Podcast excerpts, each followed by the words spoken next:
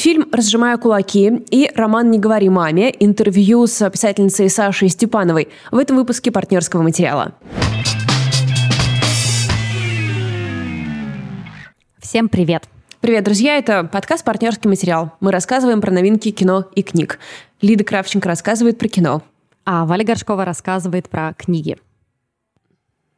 Благодаря мастерству монтажа а, сейчас вы увидите, как мы записывали интервью с а, Сашей Степановой, замечательной писательницей и, кажется, нашей уже хорошей подружкой. Однажды она была в нашей библиотеке, подарила нам свою книжку, подписала ее, мы вместе поставили печать нашей библиотеки на нее, и это был как-то bonding момент. И мне кажется, что если до недавнего времени вы не знали про Сашу Степанову, то последние несколько недель она точно была в вашей ленте, потому что когда вышел ее, как это называется, книжный сериал да, на букмейте, да. да, «Не говори маме», просто вся моя лента в Инстаграме была, ребят, бросайте все и идите читайте Сашу Степанову. Сашу вы также знаете из подкаста Ковендур, где наверняка, если вы слушаете книжные подкасты, увернуться от Ковендур вы тоже не могли в последние годы. Девушки произвели фурор на рынке этим подкастом. Поэтому Поэтому вот сейчас поговорим с Сашей про ее новую книжку и вообще про писательство и каково ей живется. Саша вообще похожа на нас, у нее типа 15 работ, так что... А еще она из Нижнего Новгорода. Точно. На секундочку, как Точно. и мы. Так что нам есть о чем поговорить. Саш, спасибо, что снова ты с нами, очень приятно тебя видеть. Ты снова в нашей библиотеке, но теперь э, через э, удаленную запись. Да, виртуальный визит. Э, спасибо, что ты с нами. И поздравляем тебя с запуском твоего книжного сериала на букмейте. Я уже говорила, что, мне кажется, моя лента и Валина лента в Инстаграме просто разорвалась от э, требований, я бы даже сказала, скорее приступать э, к чтению или прослушиванию этого сериала. Да, это вообще очень заслуженный момент. Я надеюсь, ты наслаждаешься им в полной мере. Меня очень сильно радует и вдохновляет вообще гениальность идеи книжных сериалов и тот факт, что они у нас реализованы, и то, что это сделали умелые руки букмейта. Я здесь вообще не объективна, я это понимаю, но могу себе позволить, ребята, это все-таки подкаст. И мне кажется, сериал дает книге как бы гораздо более долгую и активную медиа-жизнь, чего, конечно, все книги заслуживают. Вот как ты сама оцениваешь, насколько именно для принятия книжки сериал делает делает, что, вернее, он делает для ее принятия? Насколько тебе комфортно в этом формате ее выпускать? Угу. А, ну, во-первых, э, это совершенно уникальная история с а, оформлением книги, которую, наверное, не достичь в других форматах. Да, это а, озвучка книги невероятная, это тизеры, трейлеры, саундтреки, обложки и прочее, прочее. И все это складывается в какую-то совершенно уникальную по атмосфере, по эмоциям картину, когда при этом тебе еще и нужно э, ждать следующего выпуска, и ты ловишь вот это ощущение да, сериальности. Не всем это близко, но очень многим, наоборот, это дает стимул почитать, э, дает стимул поинтересоваться этим текстом. Плюс это совершенно особенная работа над текстом, потому что, честно говоря, мы его немного видоизменяли, мы его трансформировали под формат, мы делали так, чтобы он, а, ну, скажем, вызывал а, желание ждать следующего эпизода. Ну, конечно, то есть у тебя меняется же как бы под паттерн твоего чтения, да, эту структуру, конечно, нужно под это адаптировать. То есть я так понимаю, у тебя текст был готов к моменту, когда вы начали писать, потому что я так понимаю, что букмейт по-разному работает с авторами. Кто-то пишет э, к каждому выпуску. У тебя все было готово? Да, все верно. У меня был готовый текст, а, причем а, этому тексту у него достаточно большая история, ему достаточно много лет, и он А-а-а. начинался с рассказа, который угу. потом перешел в повесть коротенькую, и только это уже, наверное, третья или четвертая инкарнация этой идеи. А, и он просто действительно ну, очень долго ждал своего часа, и спасибо моим коллегам из Букмейта, которые заинтересовались этой темой, которые а, взяли его в работу. И, ну, действительно, уже мы его допиливали просто до нужного нам формата. И сейчас, мне кажется, он просто, ну, в какой-то лучшей своих форм находится. Для тех, кто не в курсе о теме, о книге, не могла бы рассказать, о чем эта книга, которая называется «Не говори маме», напоминаю, для наших слушателей. Да, ну, если совсем э, коротко, то это книга о подростковом насилии над бездомными. А, почему эта тема? В базе там лежит сразу несколько историй, таких достаточно громких. Наверняка многие о них слышали. Это э, история банды молоточников, да. которая с 2010 по 2011 год Пытались а, вспомнить убили сегодня шесть человек. Название, да. И банда чистильщиков это уже Москва и Подмосковье с 14 по 15 год, 15 а убитых было тогда. И казалось бы, наверное, да, что все это осталось в каком-то прошлом, что сейчас этого всего нет, но на самом деле это не так. И когда я говорю с людьми на эту тему, то очень часто слышу личные истории людей, которые так или иначе с этим сталкивались. И это было в прошлом году, в позапрошлом году. То есть, в принципе, может быть, не в таких масштабах, не в таких каких-то громких кейсах, но все это продолжает присутствовать в нашей жизни. И эти люди, бездомные люди, продолжают быть стигматизированной группой, к сожалению.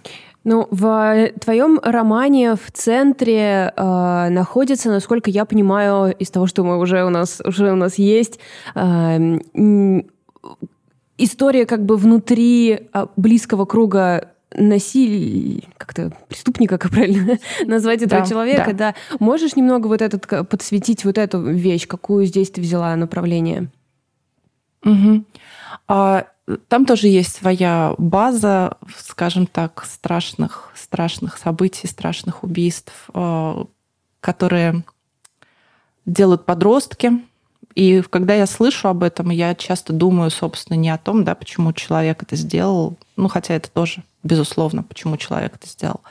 А я думаю о том, э, как это воспринимали, видели, чувствовали близкие ему люди, родители, его друзья, что происходило с ним и как это вот...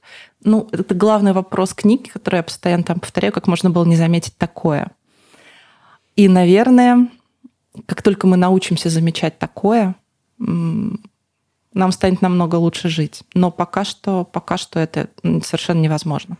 Я думаю, что в обществе еще очень сильное возложение вины на людей, которые, как э, нам кажется, должны были, собственно, быть теми, кто заметил такое. Мы это можем видеть всегда в новостях на родственников тех, кто совершил какие-то страшные преступления. И часто это как раз подростков, на их родителей. И да, чаще мы видим, что это какие-то семьи, где тоже все было не в порядке, но иногда, ну, к сожалению, у нас, может быть, не так эти дела э, раскрываются, но, может быть, по при, примеру Америки, да, где обычно все до последней косточки разобрано, мы видим, что бывают и самые нормальные обычные семьи, и любящие родители, и вот на них возлагается эта вина, почему почему то не заметил. Um, ну, вообще у тебя um, как, как писатель ты не выбираешь легкие темы. Стремишься...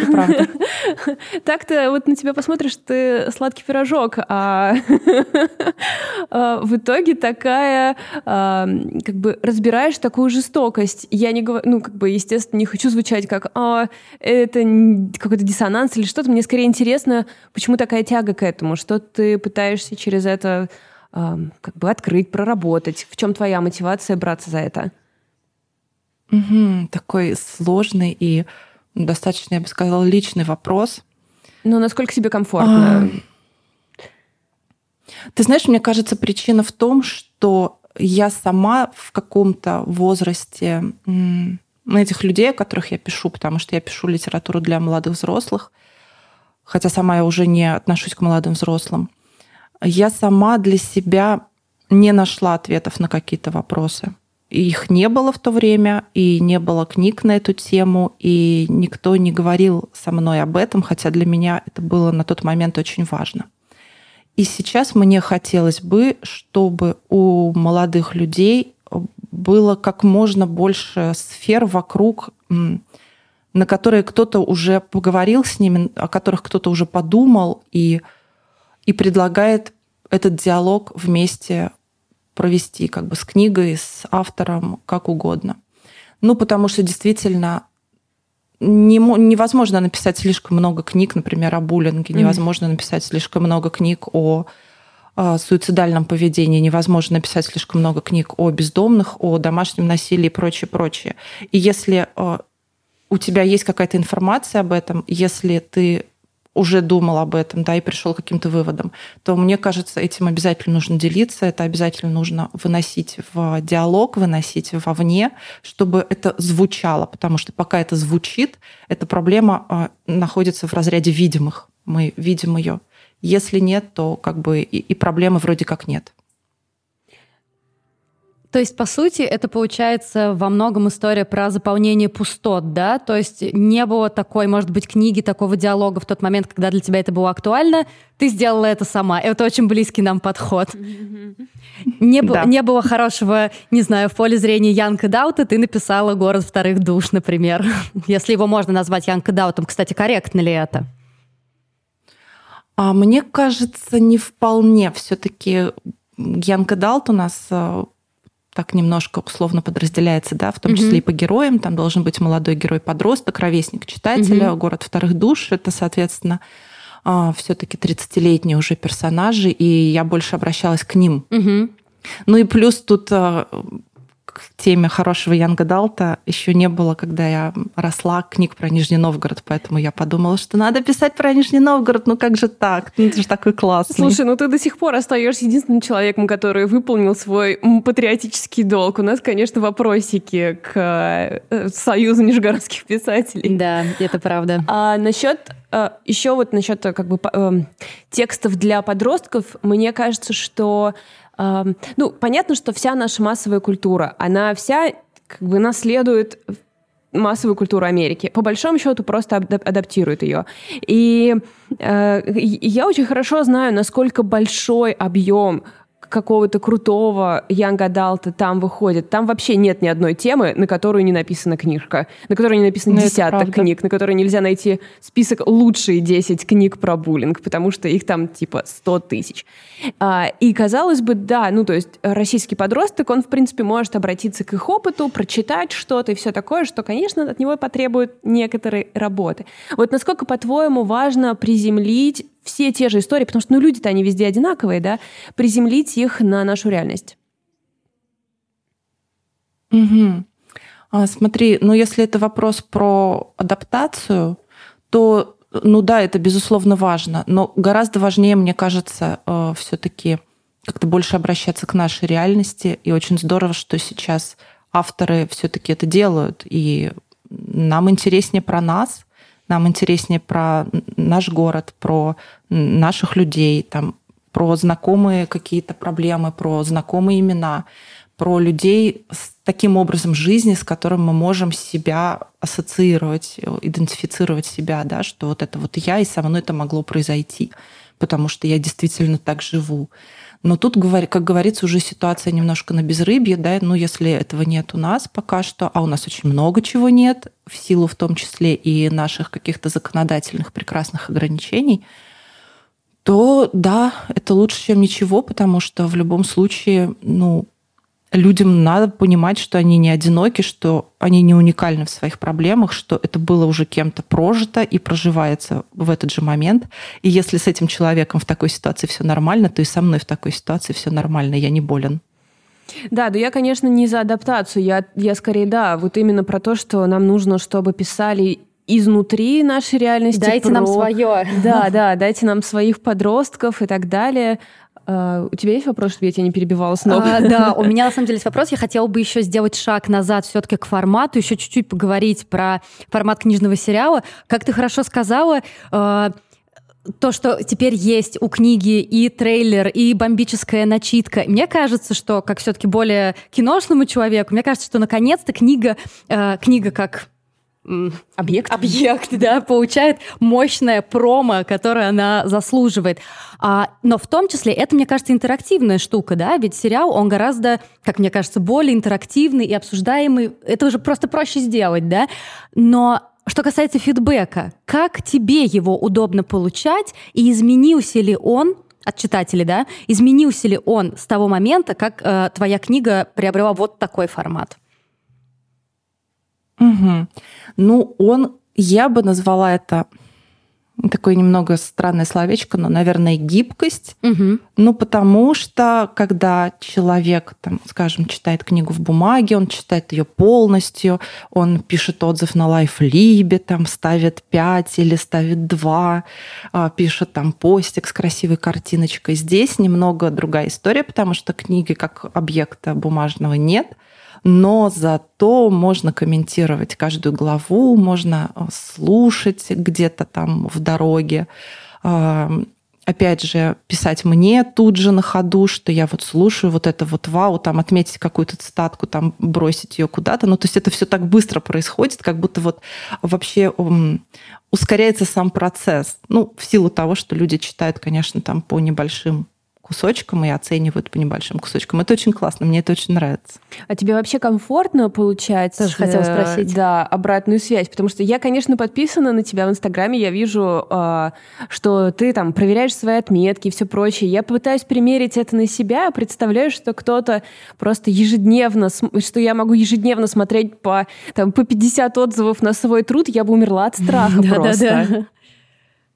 Ну, э, это проходится поэтапно, на самом деле. У меня было несколько этапов там с первой книгой от э, полного отрицания, когда на меня это все ужасно давило, и я просто не могла не смотреть, не читать, до, в общем-то, принятия и благодарности людям за то, что они ну, всячески, неважно, как там хорошо, плохо оценивают, но они тратят на меня свое время, это классно, я за это очень благодарна. В нынешнее время это же просто нереальная история, когда человек находит там полчаса-час в день, да, ну, получается, в неделю на эпизод, чтобы прочитать и оставить мне какие-то свои послания. Да, ты Вау. выиграла, ты выиграла гонку контента, скажем, там у Дюны или чего-то такого на этой неделе. Такая, ну что ж, да, это... Да, и это прям такая галочка well done. Да, да, с учетом того, что сейчас писателю нужно конкурировать минимум с Netflix, это, мне кажется, дорогого стоит. То есть ты, получается, автор открытый для коммуникации с читателями. Ты не отстраняешься. Да, довольно, да. Сейчас уже нет. Слушай, ну мне кажется, э, еще когда ты выбираешь своей аудиторией подростков, ты как будто бы и права не имеешь от них закрыться. Ты такая, ну вроде давайте поговорим, но не со мной.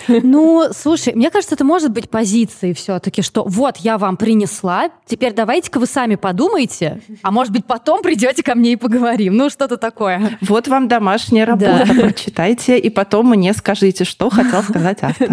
Да-да-да. Кстати, вот я еще хотела спросить насчет аудитории, ты а, сознательно выбираешь в качестве аудитории именно подростков, то есть ты пишешь в первую очередь для них, или все-таки нет, или это все-таки сложный вопрос? Ну, это достаточно сложный вопрос, потому что, в принципе, текст, в котором есть мысль, по идее, должен быть интересен всем. Ну, от и до. Там, естественно, есть какие-то ограничения. Но у меня есть, конечно, понимание видения аудитории в голове, э, и это накладывает свой отпечаток там, на, на стилистику, на э, лексику персонажей, на образы персонажей и прочее, прочее. Естественно, потому что если ну, прям совсем размывать эти границы, да, и обращаться не к конкретному человеку, а ко всем, тут есть большой риск не попасть вообще ни в кого. Да, конечно. Но мне кажется, сейчас в России-то э, взрослые готовы читать Young Adult, опять же, потому что даже если он написан э, не как там твой, да, с учетом э, все-таки умного читателя, Поскольку, опять же, у нас у всех там, не знаю, 30 плюс, не закрыта эта часть, поэтому можно начитать как бы себе в бэклог, и я думаю, что поэтому, да, читатели сейчас активно, и, и русский Young Adult читают как бы с голодным ощущением.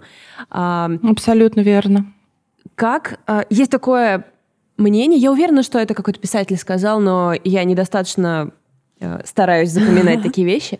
А, есть такое мнение, что вроде как у писателя всегда должна сохраняться то, что называется дневная работа, а, чтобы он не отрывался от реальности и продавал. Это, это типа бы... Шкловский. Шкловский сказал, что у писателя должна быть друг, другая профессия, потому что иначе он будет отираться на лестницах Литинститута.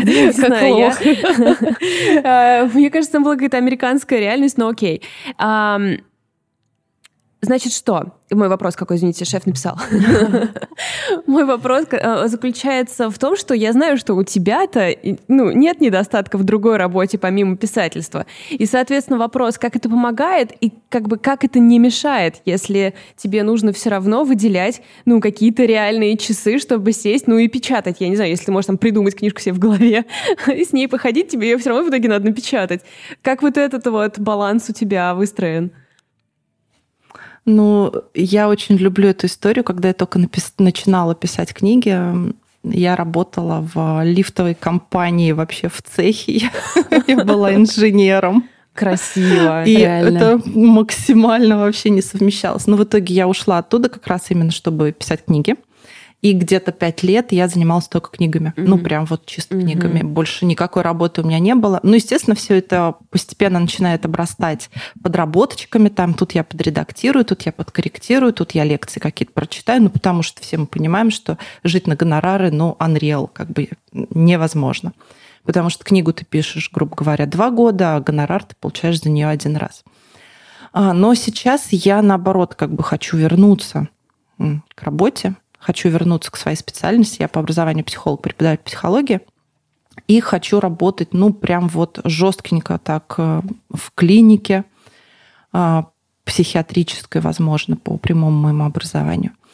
Мне кажется, это, это немного как бы снимает очки, когда у тебя, в смысле, не баллы, а именно mm-hmm, снимает mm-hmm. розовые очки, когда у тебя есть такого рода отдушина, когда ты не, не просто вот только писатель, и ты либо успешен, либо не успешен в своей среде, потому что ну, ты можешь себя по-разному ощущать, даже если у тебя все ок, там все классно, и всем кажется, что у тебя все классно, а ты сидишь и думаешь, боже, я неудачник, меня никто не читает, а вот у тех-то там нацбест, а вот у тех-то там нос, а я тут сижу со своим носом.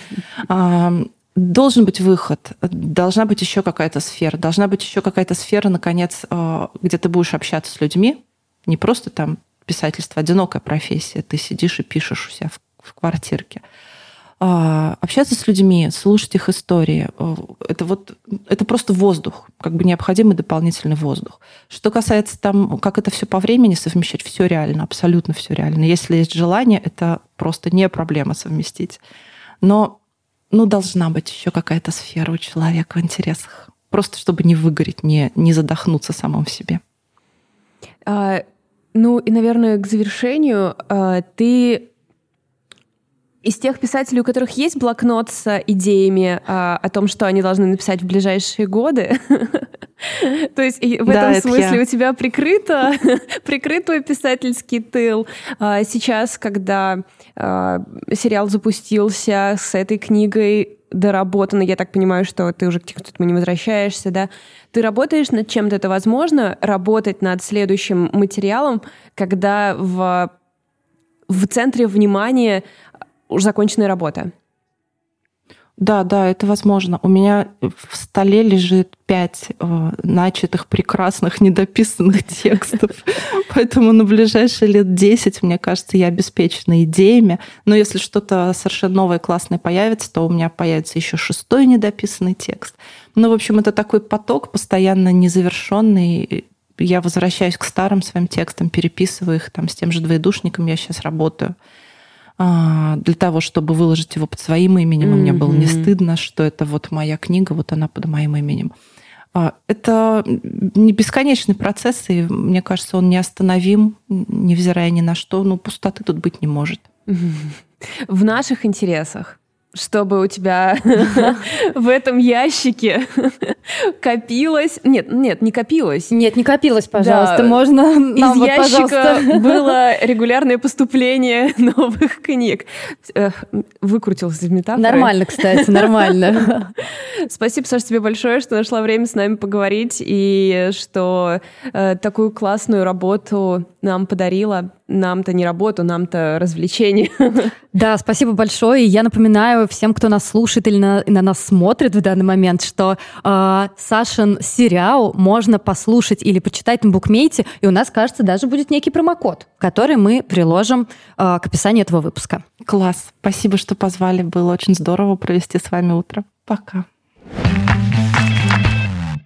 Такая приятная и теплая беседа с Сашей Степановой. Это как будто, знаешь, э, предварительная реабилитация перед тем, как мы поговорим о фильме «Разжимая кулаки». Да, но при этом как бы э, внутри Сашиной книги тоже все не гладко. Все, да, все жестко, так что да. А, ну да, я говорю про сам, знаешь, саму характер Сашу. беседы, да, и про саму Сашу. И на самом деле хороший у тебя был к ней вопрос по поводу того, почему вообще она обращается к теме подростковых банд, да, потому что э, я сегодня буду говорить тоже про, э, про российского автора и про какие-то личные, может быть, темы. И фильм Киры Коваленко «Разжимая кулаки», вы наверняка про него слышали в аспекте такой кликбейтной новости, что Россия выдвинула фильм «Разжимая кулаки» на «Оскар». Ну, то есть надо понимать, что он еще никакой номинации не получил. Это просто как бы э, российские кинематографисты, да, со своей стороны э, предположили, что вот этот фильм было бы неплохо увидеть в списке номинантов. И но что самое, наверное, важное нужно сказать про этот фильм, что он получил гран-при программы «Особый взгляд» в Канском кинофестивале. И мало того, что это большое дело, так я вообще не могу вспомнить, чтобы в этой программе давали кому-то гран-при. То есть обычно просто вот победитель, а Кира Коваленко получила именно э, награду такого рода. Это очень круто. И я тут не буду, знаешь, э, ходить вокруг да около, изображать, что Ох, какой Сакуров, какая мастерская Сакурова, а при чем тут вообще... Э, Опять просто забыла и фамилию автора, э, друга Педро Паскаля. Господи, Кантимир Балагов. И я буду такая, при чем же тут Кантимир Балагов? Я не знаю. Но нет, ребят, конечно же, фильм Кира Коваленко и саму Киру Коваленко сравнивают с Кантимиром Балаговым и фильмом «Теснота». Тут ничего не сделаешь. Если бы я про это сравнение не сказала, это было бы типа странно. И действительно, и Кантимир Балагов, и Кира Коваленко — это ученики мастерской Сакурова. Оба они а, Балагов в своем фильме «Теснота», э, Коваленко в своем фильме «Разжимая кулаки» говорят о небольших городках, о небольших поселениях на Кавказе. Если у Балагова дело в тесноте происходило в Нальчике, то у э, Коваленко это вообще маленький северо-осетинский шахтерский городок, который называется Мизур. И тоже тема женщин, по сути, в таких вот очень странных, может быть, для нас поселениях, в которых традиция значит больше, чем свобода и чем воля. Но это фильмы абсолютно на самом деле разные. Потому что если у Балагова в его тесноте я ненавидела, мне кажется, просто совсем всех, то есть у меня там кулаки сжимались со страшной силой, то здесь, как бы я к себе презрительно после этого не относилась, мне всех просто жалко. Mm. О чем, собственно, кино? А, Кира Коваленко, причем она снимает не на русском языке. То есть это, это интересно. Она показывает нам девушку по имени Ада.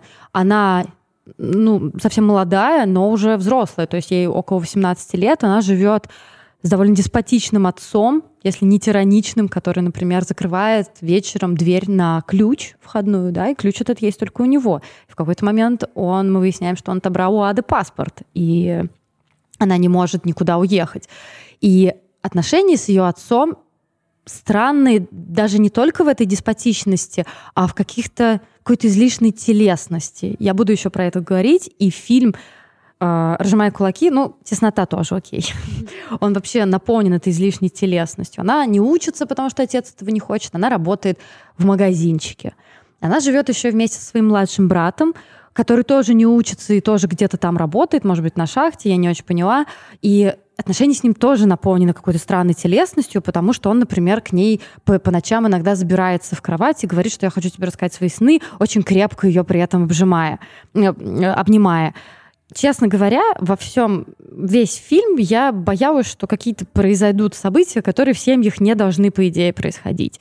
А, мамы там в этой семье нету, потому что, как мы потом узнаем, она погибла в некой, в некой трагедии, и мастерство Коваленко, наверное, в этом моменте для меня открылось в полной мере. Трагедия, из-за которой Ада, Аду считают не цельной, как она себя называет, я не целая, но вот у меня будет операция, я стану целой, и в которой, видимо, погибла ее мать, она могла бы на ней сделать весь фильм. Она могла бы из нее просто выжить вообще все. Мы узнаем об этом в одной строчке, в одной фразе, которая говорит главной героине просто в каком-то диалоге, понимаешь, между делом.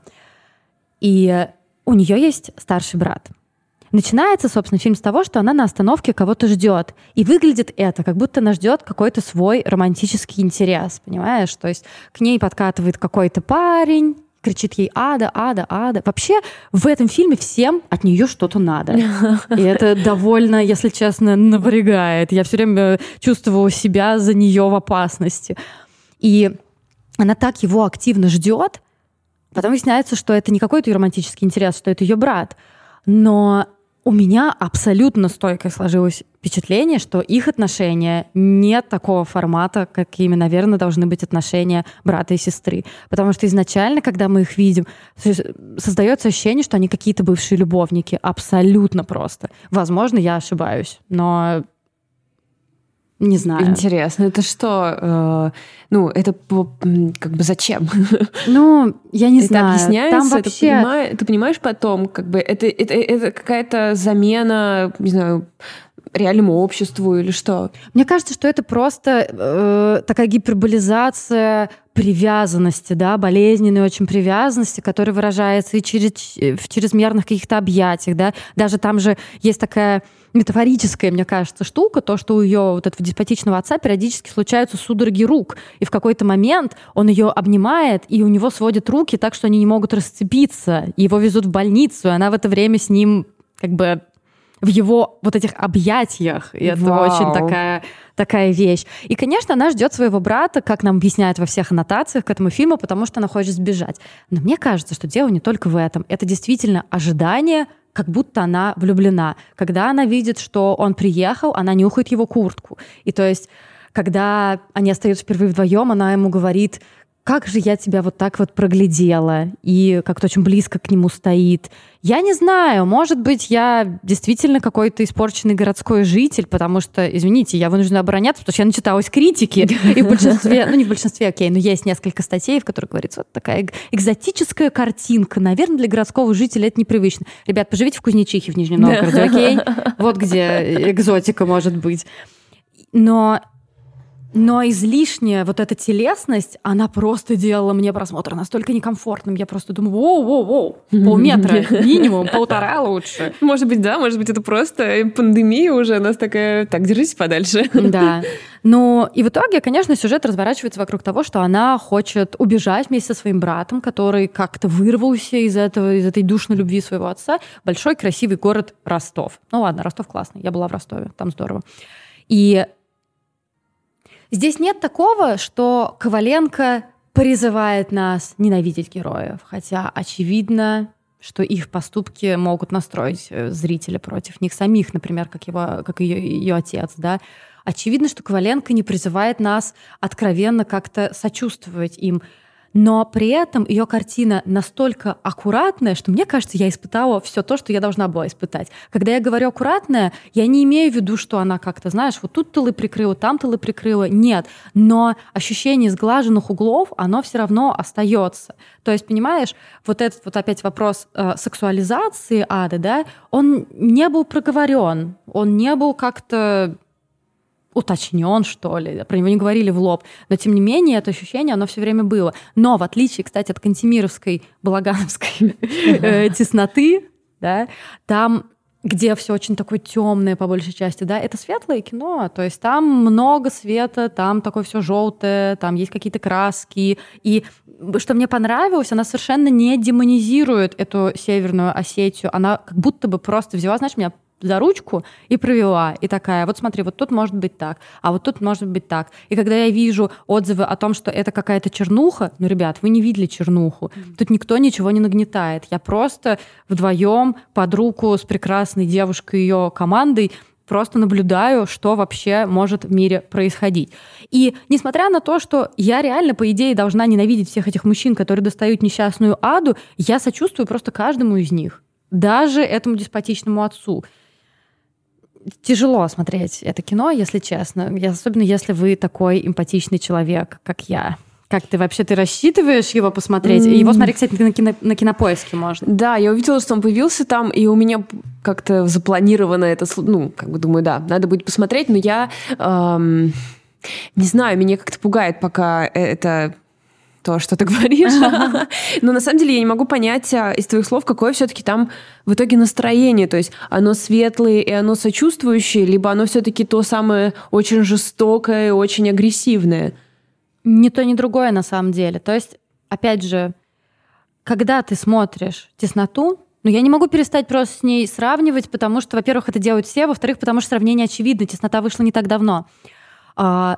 Там вот эта жестокость, там эта агрессия, она у тебя рождается само собой, да, то есть там есть ощущение того, что ты должен это испытывать.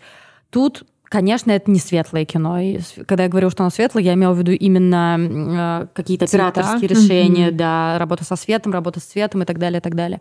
А, тебе как будто, знаешь, такую сырую реальность дают, и ты должен сам разобраться, что с ней делать. Но когда я говорю сырую, я не имею в виду, что там отсутствует какой-то художественный метод. Конечно, нет. Это кино э, блестяще снято. И очень мне понравилась, например, э, натура, которая там есть, там, от, начиная от магазинчика, в котором работает Ада, причем это реальный магазин. Коваленко сама рассказывала, что вот она его нашла, она его видела, там продается все там от э, какого-то паля до конфет, и подумала, это то, что мне нужно. И до одежды, до того, как выглядят главные герои. Причем э, настолько образ Ады продуман. Сама Коваленко тоже рассказывает, что вот посмотрите, у нее вот эта грубая куртка, у нее этот огромный ворот, но из-под всего этого выглядывает какая-то розовая или, я не знаю, какая-то такая девчачья, в кавычках, кофточка, что показывает, что у нее есть такая склонность к тому, чтобы быть э, то, что, не знаю, ей кажется девушкой и женщиной, да. И это прекрасно написанное кино, потому что над сценарием работала не только сама Кира Коваленко, но и, например, а, сценарист той же самой «Тесноты» Антон Яруш, да, и там участвовала Любовь Мульменко. Любовь Мульменко — это сценаристка, сценаристка не только в кино, но и в театре, и э, сейчас вот вышел ее дебютный фильм «Дунай». Короче говоря, большая, крутая команда работала над тем, чтобы показать нам э, мир ады, в котором она живет. Но ответить на твой вопрос, какое там настроение, я все-таки не могу. Ты знаешь, мне кажется, настроение там такое, что вот смотрите, ребят, случается вот такое дерьмо. Вот оно случается, и люди становятся вот такими из-за этого. Я никого не присуждаю, не принуждаю не оправдывать, не осуждать, оно просто есть. И на самом деле, ты знаешь, это настроение, которое, мне кажется, его даже в жизни, в каких-то ситуациях сложно поймать. Всегда же очень удобно кого-то обвинять, да, это же прекрасная позиция. И в случае с терактами, такой вот я вбрасываю спойлер. Mm. Ой, какой же, какой же там был теракт? Очень интересно, да? Если дело происходит в Северной Осетии. А, в случае с терактами, я помню, когда мы с тобой обсуждали э, документалки про Беслан, помнишь, там их сразу несколько вышло, новые газеты, да, Дудя да. и Собчак, да? И я тогда еще говорила, что мне кажется, что самая сильная документалка была Дудя, потому что он выбрал показать людей, и как-то он все-таки дистанцировался, в отличие, например, от новой газеты, которая выбрала своим э, путем высказывания и обвинения, рассказывания обвинения. Да. И Коваленко такого точно не делает. Я не говорю о том, что это плохо или хорошо. Я говорю о том, что у нее путь, э, знаешь, такого отстранения, но при этом держания зрителя за локоток. Мне кажется, это дорогого стоит. Это большое, абсолютно мастерски сделанное кино. Мне кажется, что мы заполучили в наш арсенал еще одного э, очень талантливого, очень крутого кинематографиста, что, безусловно, не может меня не радовать. Ну, то есть это Ребят, я поздравляю вас с этим. Поздравляю вас с тем, что э, у нас э, есть теперь Кира Коваленко. Понятно, что она была как бы и до того, и это ее вторая полнометражная работа, а не первая. Но то, что в широком поле э, ее имя стало более видимым, но это прекрасно. А у нее будет прокат в кино? Непонятно. Непонятно, что сейчас происходит, особенно с учетом того, что э, кинопоиск, ты видишь, его теперь показывает. Я не смогла посмотреть. Мне кажется, в Москве, понятно, и в Питере был какой-то ограниченный прокат, но в связи с тем, что сейчас происходит с пандемией, Увы, увы, мы не понимаем, что, мож, что, что может произойти. А история с Оскаром, ну, даже если войдет, разжимая кулаки, в список номинантов, не знаю, у меня нет уверенности, что что-то что Россия получит. Слушай, ну, году. учитывая как бы уже ее фестивальную победу, как будто бы... Ну, то есть ей бы, наверное, было очень приятно. Нет, ну, конечно. Да, но как будто бы для судьбы фильма уже сделано очень многое. Да, но при этом почему-то нету какого, какой-то широкой популярности. Мне кажется, что тот же Балагов, он был, вот когда «Теснота» только вышел, он был гораздо более известен, я не знаю почему. Ну, то есть мало кто смотрит, разжимая кулаки. Я хочу в том числе вот этим своим сбивчивым рассказом ситуацию исправить в некотором роде. И если мне кажется, будет полезно почитать какие-то ее интервью. Мне, например, очень понравилось интервью Алисы Таежной, э, ну вот как раз с Кирой Коваленко. Там понятно, какие вообще темы ее волнуют, да, там больше раскрывается ее идея вот этого фильма «Разжимая кулаки». Особенно мне понравилось, как ее спрашивают, а, там что-то в аспекте чего-то, это у вас было как ретрит? Она такая, ретрит, это что? я вот человек работает, какие вообще ретриты, ничего просто не знает, как-то еще теплее я стала к ней относиться. Я, наверное, привожу ссылку на это интервью а, в описании к выпуску. Короче говоря, если резюмировать, «Разжимая кулаки» — это не кино для слабым, слабых духом. Потому что, несмотря на то, что она действительно нас оберегает, да, мы все равно постоянно ждем какую-то опасность. Она нас оберегает не только потому, что, знаешь, как вот говорят, не показывают жесть и все прочее. Там даже какие-то события, как, например, есть сцена, где мы видим ссору э, с отцом главной героини. Эта сцена очень интересно снята, как будто мы сидим на заднем сиденье машины и видим немножечко, что там на улице происходит. То есть э, никто нам руки не выкручивает и не заставляет, вот смотрите, вот она реальность, пожалуйста, пожалуйста. Но при этом чувство тревожности, оно, наверное, не будет отпускать до самого конца.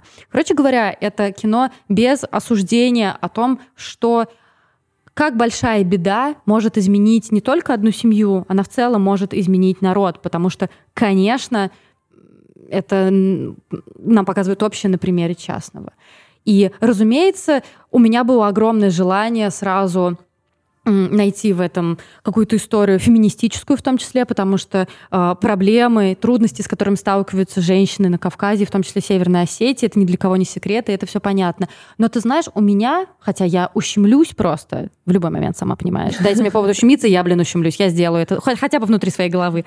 А, тут как будто бы ты не можешь всех обвинять. Ну, то есть это общее рождение насилия из насилия, и ты как бы никогда не можешь начало этому найти. Мне, Все страдают от этого. Мне показалось, что да. Хотя, возможно, возможно, кто-то мне скажет, Лид, ты с ума сошла? У нее отец долбанутый.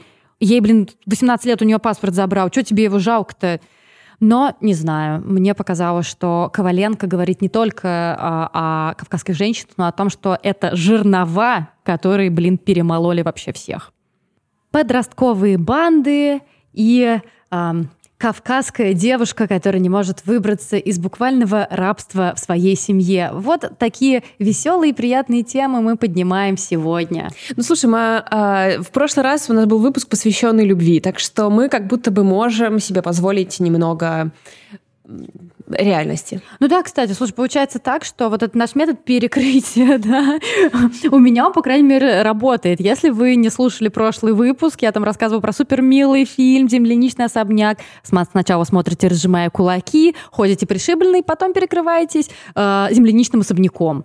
Да, звучит как э, план по употреблению наркотиков, знаешь, как бы есть... Я, я читала, что люди делают себе такие планы, типа, до среды мне будет вот так, мне нужно употребить такие витамины. Блин, господи, чтобы употреблять наркотики, тоже нужно быть ответственным да, да, и да. систематизировать. И вести календарь. Похоже, поэтому у нас с этим ничего не получается, да. Ну что, друзья, спасибо, что были с нами. А, вы знаете, что делать. В описании есть ссылки на все наши проекты, на все активности, в которых вы можете принять участие.